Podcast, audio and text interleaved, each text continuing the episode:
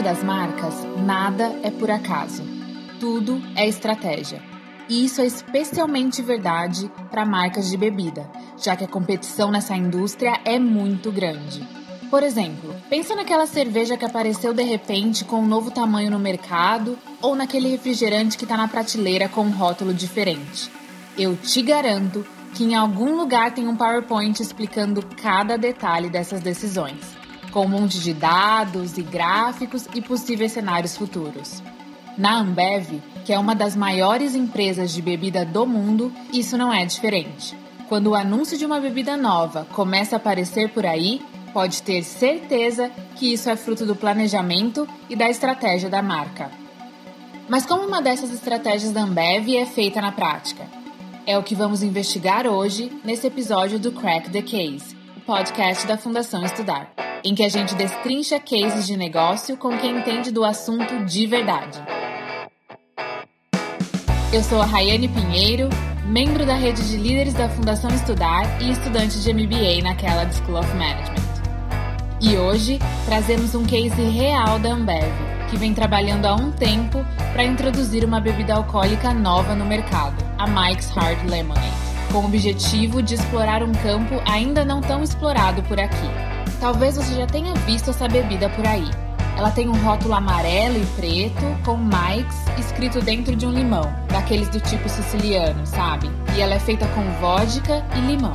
E se você já ouviu ou até mesmo provou a Mike's, isso tem tudo a ver com o trabalho da Natália Prats e dos colaboradores dela na Ambev. E a Natália, que está aqui com a gente hoje, para explicar como tudo isso saiu do papel. Então seja bem-vinda, Natália. Eu vou pedir para você se apresentar para a gente e aproveitar para explicar o que faz uma Venture Owner como você. E eu aposto que é um cargo que vai ser novidade para muita gente por aí. Bom, primeiro de tudo, muito obrigada aí, time da Fundação Estudar, Rayane, por estar tá aí me recebendo. É, bom, sou Natália, tenho 30 anos, carioca. É, tô na Ambev aí já no meu quinto, indo para o meu sexto ano. É, sou formada em Direito, que não tem nada a ver com a área que eu atuo. Cheguei a trabalhar em empresas como a Globo, é, e a CVM, né, que, que enfim, não tem nada a ver com a área de atuação que eu estou trabalhando na Ambev, mas entrei na Ambev em 2005 através de um programa novo que chamava, que chamava Select. Numa, e que, que eu recebia essa chamada numa, numa newsletter da Fundação Estudar. É, ali em 2015, então, entrei na, na companhia e trabalhei em algumas áreas, né, dentro de vendas, treinei como vendedora, supervisora de vendas, gerente de trade marketing por um tempo, Trabalhei na parte de merchandising e na revitalização da nossa área de assistência técnica, um projeto aí nacional de um ano. É, em 2019, entrei para a ZX Ventures, que é um braço de inovação, né, unidade de negócio de inovação dentro da Ambev. É, e ali trabalhei com essa inserção desse mundo de pilotos e testes de novas categorias de líquidos pro, no Brasil. É, e aí esse ano eu assumi esse único, essa única marca, que é Mike's, que eu vou contar aí um pouquinho para vocês é, como esse, esse cargo de nome aí difícil de venture owner, mas que no fundo é uma gerente né, do, da, da, da marca, então olhando aí a parte né, comercial, a parte de marketing, entendendo essa estratégia né, de inserção de uma marca de um nível intermediário, então a gente passou por um piloto que a gente vai conversar, agora a gente está aí no lançamento regional, para futuramente estar no lançamento aí nacional, se tudo der certo. É, e é, é, esse é um pouquinho de mim, Rai.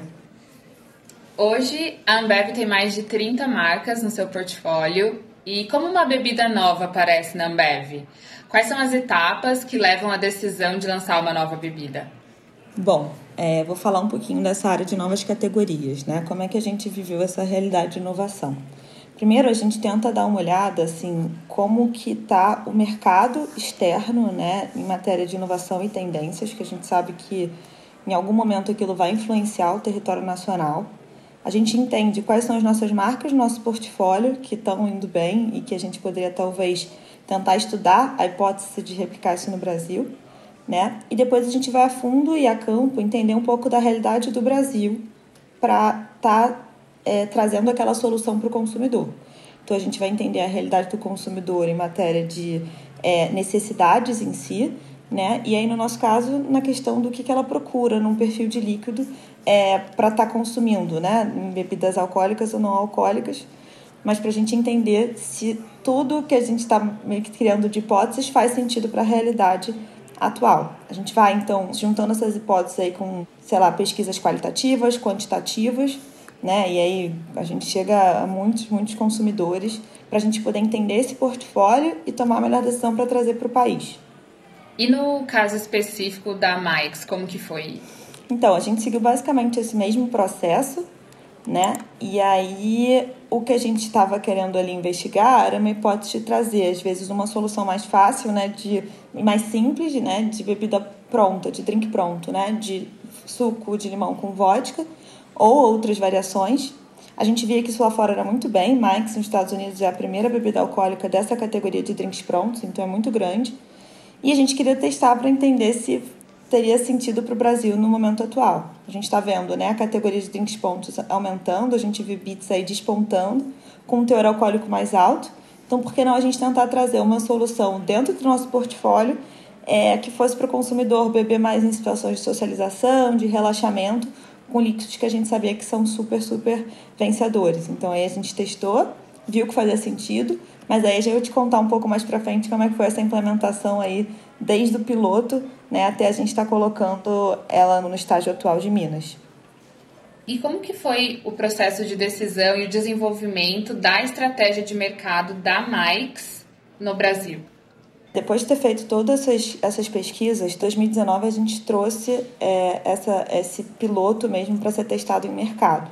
Então a gente fez essas, essas esses assessments, né, esses, esses estudos anteriores, né, foi entender se fazia sentido, tendo visto que a gente inicialmente entendia que fazia sentido, a gente já quis testar em mercado. A ideia era a gente entender numa realidade mais controlada, né, se realmente a nossa hipótese no mercado, né, pessoas com vontade de pagar vão colocar o dinheiro à prova. Então a gente trouxe esse pensamento mais de agilidade, de startup para fazer o nosso MVP uma coisa que era um tanto quanto já conhecida em outros mercados. Então aí a gente entendeu ali em que momento o consumidor estava eu realmente consumindo ele, se o que a gente estava entendendo que era o potencial de tamanho estava fazendo sentido com o que a gente tinha inicialmente estimado. E aí a gente, tendo validado as primeiras hipóteses, aprendido também um pouco mais né, sobre o que, que a gente poderia melhorar, a gente então decide passar por uma fase é, é, posterior, que é o que a gente está vivendo agora, que é um lançamento regional em Minas. E Natália, conta pra gente agora como foi esse teste piloto e o que, que vocês queriam validar com esse piloto no Brasil. É, quem era o público target, quais eram as perguntas desse teste? Bom, no Brasil, é, em 2019, a gente começou com esse teste piloto de uma forma bem regional, né, pensando inicialmente em jovens de 18 a 25 anos, e a gente foi ali para essa região de São Paulo. Né? Pensando em validação para um produto que está iniciando, a preocupação inicial é a gente entender se o produto vai resolver ou não um, um problema do consumidor de verdade. Assim. Isso pensando nesse, bem nesse mindset de, de agilidade e de MVP. Né? Então a gente precisa entender se existe essa demanda para ele no Brasil, confirmar se essa marca tem um fit com o país, né? entendendo que Mike já tinha essas credenciais de sucesso no Canadá e nos Estados Unidos, e se ia trazer algo disruptivo, inovador, né? ou realmente solucionar alguma, algum, algo para o consumidor, que é o nosso grande interesse para poder estar tá investindo nesse setor de, bebida, de drinks prontos.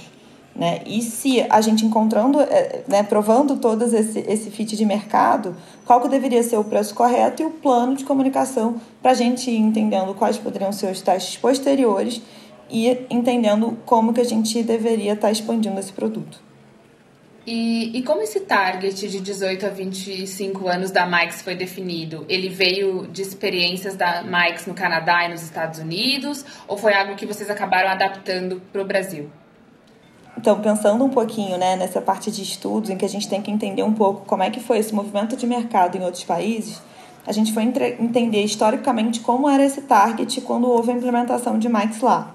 Então, a gente foi olhar né, que realmente iniciou nesse público jovem e aí a gente foi entender esse jovem brasileiro, né, com quem ele, ele se relacionava e quem seria esse perfil para a gente poder, então, dar esse boom inicial, né, que seja, seria esse, essa curva de demanda inicial, né, que a gente chama de early adopter, para depois a gente entender se estava fazendo sentido com a dimensão psicodemográfica que a gente tinha colocado é, nas hipóteses iniciais do produto.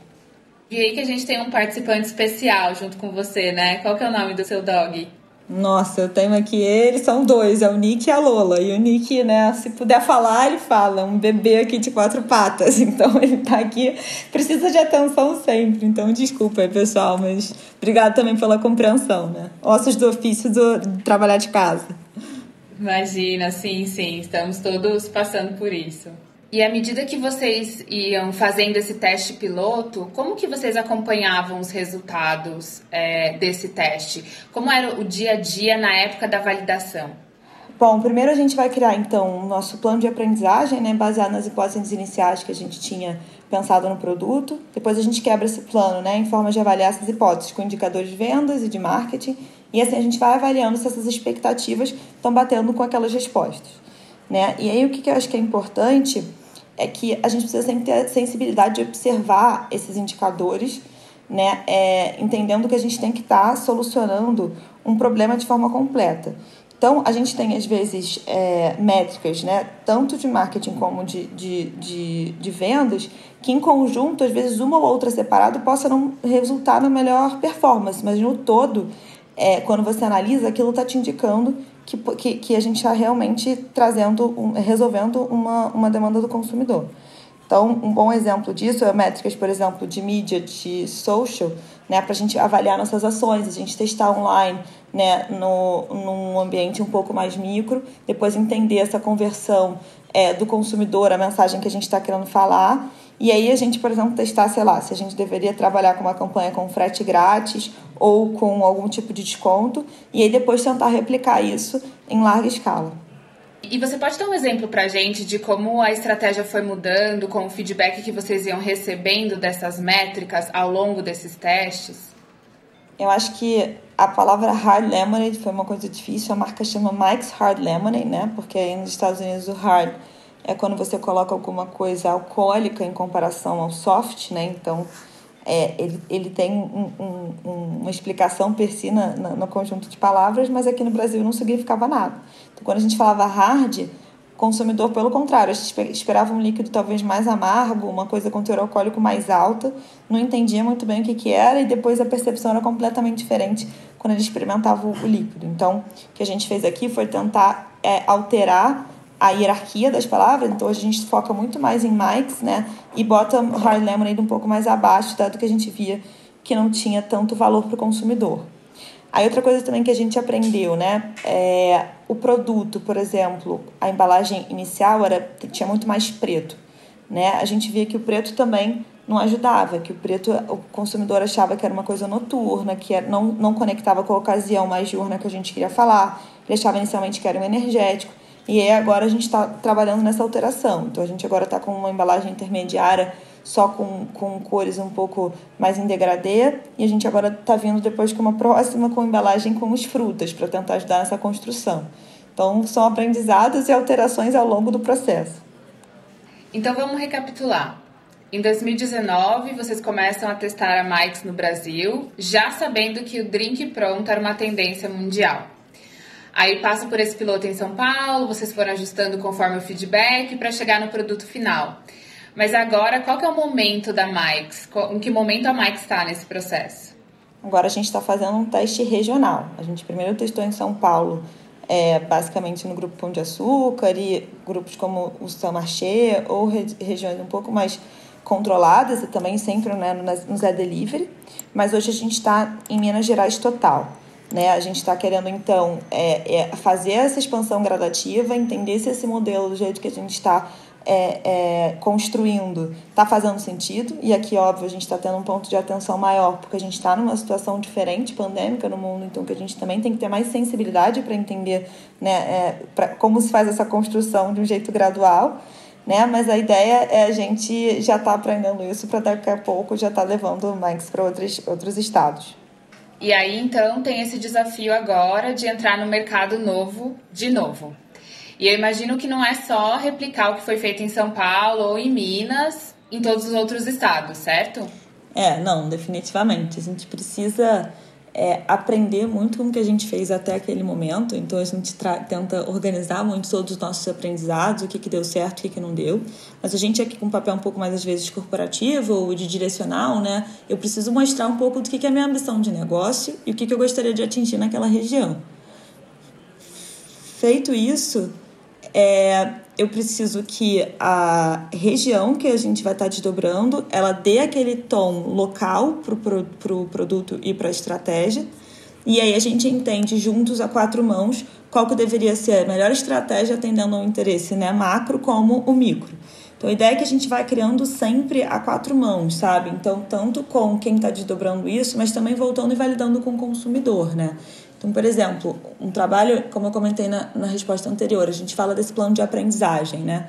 A gente está fazendo um plano muito grande, por exemplo, de enviar para o consumidor, pedir feedback. A gente tem os QR codes das nossas latas. Isso tudo ajuda a gente, não só na melhora do produto e da solução, mas também nessa implementação e nessa forma de estar comunicando o produto. E como tem sido esse processo de crescimento de percepção da Mike's no Brasil? O que vem sendo feito para chamar a atenção das pessoas para essa nova marca? A gente criou um plano que a gente acha que tem dado muito certo, que são né, o plano de postagem junto com influenciadores, né, médios, micros e macros, com os desafios entre eles, em que a gente tenta é, aumentar o alcance do produto, né, é, de conhecimento, esse é uma das nossas principais barreiras, e a gente está fazendo esse, esse, hoje esse plano bem forte de, de amostra, né? De dar amostra grátis do produto para as pessoas também terem acesso. Um ponto que para a gente foi é, é, é desafiador é a gente ter que pensar como fazer esse plano né, de amostras sem você ter, poder dar para o consumidor e fazer ele provar no ponto de venda, ou enfim, talvez no momento normal a gente faria isso em eventos, faria isso em, dentro da loja, eu não posso. Então isso foi uma forma diferente. A gente hoje está com um site que a pessoa se cadastra lá em Minas para poder, né, a gente poder mandar na casa dela. Isso é um super desafio que está dando muito certo, que provavelmente a gente vai acabar replicando. Né? E aí pensando tipo, em alcance, a gente tenta achar também é, nesse, nesse, nesse tipo de desafio enfim, juntar influenciadores e pessoas que se conectem de forma verdadeira com a nossa marca, né? Então, uma, uma parceria que foi muito legal no ano passado, que a gente aprendeu pra caramba, foi com a Boca Rosa, né? E esse ano a gente fez com a Camila Loures e alguns outros influenciadores também Minas, que também acabou, que tá teve um desafio agora no Instagram, que pra gente também foi super legal, o Bruno Luiz então, realmente ajuda a gente a estar tá conectando. Fora uma parceria como essa aí, como é, é, a, a Ambev League, que também é muito legal para a gente também estar tá juntos, né, criando um conteúdo que interesse também o nosso consumidor jovem, como aqui a, esse podcast da Fundação Estudar.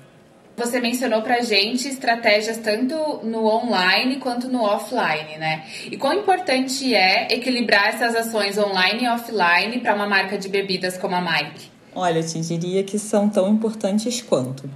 Uma é uma estratégia quando você quer que a pessoa que a pessoa entenda e conheça melhor sua marca no momento que talvez ela vai estar tá mais, com mais proposição a entender um produto novo e um conteúdo melhor. Você entrega né, um conteúdo para ela com algum som, algum tipo de interação que seja mais engajadora. Aí você pensa no digital e que você consegue fazer bem target de comunicação. Então você consegue entender e ter talvez uma relação um pouco mais íntima. Quando você está no offline, que a gente está falando aqui, para mim, o offline é o ponto de venda, você tem um, uma quantidade de consumidores que não necessariamente são consumidores qualificados e que você tem um tempo de atenção dele muito curto. Então, o nosso objetivo ali, você vai para o básico, assim, dos quatro, três quase, mas entendendo que você tem que ter disponibilidade no preço correto, no posicionamento, em alguns pontos né, de venda dentro do supermercado ou do ponto de venda que se conectem com aquela demanda emergente que você está querendo criar. Então, ah, a gente está posicionado perto dos, dos próprios outros drink prontos da categoria. Está conectado dentro de possíveis destilados, se a gente quiser testar essa hipótese, ou perto de cerveja. E são coisas que a gente também está tá aprendendo na prática para a gente poder sentir, né? E aí a gente vendo isso, a gente vendo o que, que o consumidor tem mais atenção, e aí eu preciso que tenha uma comunicação explicando o que, que é. Então, só ter mics lá talvez não vai ser suficiente. Então eu preciso ajudar ele explicando o que, que é. Então a gente foca em materiais de trade que ajudem e expliquem funcionalmente o que é o produto. Né? Então, é uma vodka com suco de limão, ou a, versão pura ou a versão com sabores, a gente tenta também brincar né, com o que, que eu vou ajudar o consumidor a engajar melhor. Então a gente também trouxe uma roleta para estar tá no ponto de venda, quando a gente pode, né, quando não está em, em, fases diferenciadas aí da, da pandemia, mas uma roleta que o consumidor compra alguma coisa de cerveja e aí a gente estava uma Mike's. Então a gente tenta meio que educar né, de um jeito engajador e lúdico para o consumidor comprar o produto e depois retornar. Então, são tipos de atenções diferentes que eu te diria, mas são tão importantes quanto. Se na ponta ele não estiver girando, mas se quando eu tenho uma, um pouquinho mais de atenção na relação mais íntima, eu também não conseguir criar uma conexão um pouco mais forte, eu perco em dois momentos o consumidor. Um é no awareness e o outro talvez seja na consideração e na conversão.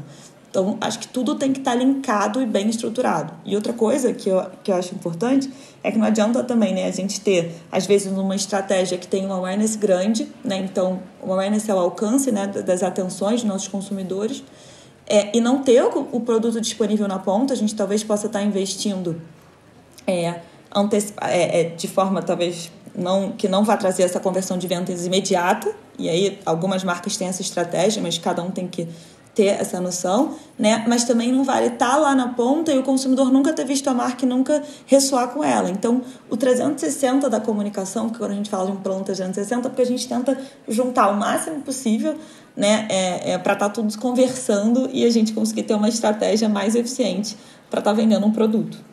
E na Estudar a gente fala muito de mentalidade de crescimento, né? Que é, seria basicamente aprender com os erros. Você consegue compartilhar com a gente algo que vocês fizeram que não funcionou e aí vocês precisaram rever ao longo do tempo? Bom, é, eu te falei um pouco desse ponto do, da embalagem, né, anteriormente. É, essa questão desse mix de cores foi essa, isso que a gente acha que faz sentido, né, de, de dar uma, uma alterada. É, a gente está revendo um pouco inicialmente, ela estava super, super jovem, né? A gente está vendo que talvez o, público, a gente queira inicialmente o público de comunicação ser esse, mas a gente também não quer alienar né, outros, outros possíveis consumidores, então a gente está tentando é, criar uma comunicação um pouco mais leve, mais simples também, né, e um pouco mais democrática. Né? A ideia é a gente estar tá trazendo aí, é, é pro, proporcionando né, e está trazendo para o consumidor uma imagem de um produto mais leve, que vai te ajudar a ser você de verdade, assim como a Mike's que tem a vodka com suco de limão de verdade. Então, isso pra gente é, foram alguns ajustes de um tom de voz, comunicação, imagens e aí pack que a gente foi aprendendo e refazendo ao longo do tempo. E aí, Rai, só te complementando, acho que o grande fortaleza da história, que para mim foi importante aprender, é, é você estar tá sempre de ouvido muito aberto e escutativa, sabe? Assim, você vai estar tá sempre aprendendo. É, você vai estar tá sempre é, com mais coisas para melhorar. Né? Essa dinâmica de você estar tá sempre ouvindo, eu sempre provoco meu time, tá com eles mesmo, né? Tentando estar tá junto do Instagram, a gente vendo, ouvindo, vendo as respostas, vendo quem posta, tentando dar o máximo de atenção para esse cliente. Então tá muito perto. A gente é desafiado realmente a ser startup aqui dentro. Então a gente entra e, cara, tem que vestir a camisa e mostrar para eles é, é, é, que a gente se importa com cada um deles e ouvir. Claro, tem coisas que às vezes a gente não consegue implementar de cara, mas tem outras que a gente consegue fazer e às vezes faz um super diferencial em nível de serviço, né? E às vezes até ajuda a gente a alterar aí toda a estratégia, como alguns pontos que eu te falei. E você mencionou várias vezes como a pandemia trouxe vários desafios para a estratégia da Mike's no Brasil. E por conta da pandemia, nós não temos tido muitas ocasiões de socializar com os amigos em festas ou coisas desse tipo. E eu imagino que isso também seja uma grande coisa relevante para a Mike's, né? Então, como que você poderia explicar um pouquinho melhor como foi o impacto da pandemia na estratégia de mercado de vocês? Bom, acho que o primeiro e mais, o mais rápido ajuste aí que a gente teve que fazer de pivô é a gente né, abrir mão aí de bares e do canal on trade que a gente fala, né, que são os canais de, de bares onde a gente vai servir na ponta gelado direto para o consumidor, esse foi o principal impactado né? E eventos, e que poderiam ser uma grande estratégia de realmente de experimentação. Então, isso aí a gente inicialmente já abandona e aí foca direto para estar tá trabalhando com o Zé Delivery, Empório da Cerveja, né? E ali a gente também teve que se adaptar. Ao início, acho que todo mundo estava entendendo o que aconteceu, o Zé Delivery tendo que crescer exponencialmente, então a gente também foi aprendendo juntos como a gente ia trabalhar. Mas aí o foco foi a gente ir fazer uma estratégia bem mais voltada para o off-trade, né, que, são, que é o autosserviço, para esses bares mais de bairro, para esses supermercados de bairro, perdão. É, é, trazer essa estratégia de experimentação mais forte, a gente se preocupar muito com essas ativações na ponta do produto e aí trazer essa estratégia voltada mais para o digital, o consumo do digital aumentando para caramba, a gente vendo as lives acontecendo, como é que a gente poderia adaptar isso, trazer essa versão do QR Code com a conversão. Então, isso tudo a gente foi adaptando, né? Inicialmente não era o plano assim, e aí foi, tá, foi dando super certo. É, a gente na, na comunicação, né, a gente precisa também trazer esse ponto que eu tinha te falado, né, que é trazer é, que a marca, o propósito, né, de ser de verdade, trazer diversão, simplicidade para qualquer momento. Então, se é para qualquer momento, né, pode ser a sua, sua opção para você estar tá se divertindo em casa mesmo, para sua programação ali com Netflix, né, ou com poucas pessoas. Então, acho que a gente precisa contar só essa história de um, um pouquinho diferente. E pensando no processo da introdução da Mike's, desde o começo até agora, quais seriam os maiores aprendizados que você destacaria aqui para gente? Acho que primeiro como área, né, e como empresa, era essa mentalidade de startup internamente. Eu acho que é um desafio grande para gente. Eu sempre estou discutindo aqui com os nossos diretores e com a alta liderança aqui, né, sobre como se provocar a gente sempre ser mais disruptivo e estar tá pensando como microempreendedor. Acho que essa é uma coisa que, que é um aprendizado muito grande, né? Mas não perder a mão de estar tá tentando acelerar e pensar na escala. Então é a gente entender bem como funciona, né? Todos os benefícios da Ambev, todos os benefícios da ZX, né? Mas para a gente estar tá aprendendo como se faz essa curva orgânica de crescimento como a gente faz essa curva de demanda, como que ela acontece, né? E como a gente vai criando aos poucos. Então a gente entra em Minas também primeiro em alguns pontos, alguns alguns supermercados, depois em outros, faz um, um plano com cada rede diferenciado, testando hipóteses em cada um e depois a gente vai expandindo. Depois a gente traz o Zé, aprende como a gente funciona com o Zé, vê que faz sentido, aí expande. Então a gente ia aprendendo a fazer de uma forma um pouco mais gradativa, também ajuda a gente a ter mais segurança para cada estágio. Acho que deu para a gente entender melhor como que a Ambev aborda esse desafio de trazer uma marca nova para o mercado. Queria te agradecer pela sua participação e você quer deixar alguma mensagem final para os nossos ouvintes? Ah, primeiro eu pedindo, né, óbvio, para todo mundo ir atrás da marca, conhecer, seguir é, e dar feedbacks. Então, para quem está em Minas e São Paulo, né, no Zé Delivery, para estar tá aí buscando nos, nos principais redes, acho que é uma coisa né, legal para todo mundo conhecer, mas também para deixar aí esse, esse ponto de, de admiração aí pelo conteúdo que vocês estão fazendo, por tudo que vocês estão criando, para essa galera que está entrando no mercado de trabalho, conhecer um pouco mais. Acho que é legal reforçar aqui que todo, grande parte do meu time eram galera recém-estagiária que foi entrando na companhia tem pouco tempo, vieram de diferentes mercados. Eu tenho um time super jovem para a gente estar tá muito próximo da marca. Tem muitas das coisas assim que a gente foi aprendendo que quem dava o direcional, tipo a Boca Rosa, era a Aninha que tocava a marca, que era estagiária um ano atrás, assim, ela que falava porque ela era o público-alvo. Então, assim, é, é, é, muito bacana, assim, né, o público jovem ajudando a gente nessa construção, isso é um, um princípio bem bacana nosso, com autonomia, responsabilidade, claro, né, mas com um time unido, com senso de propósito.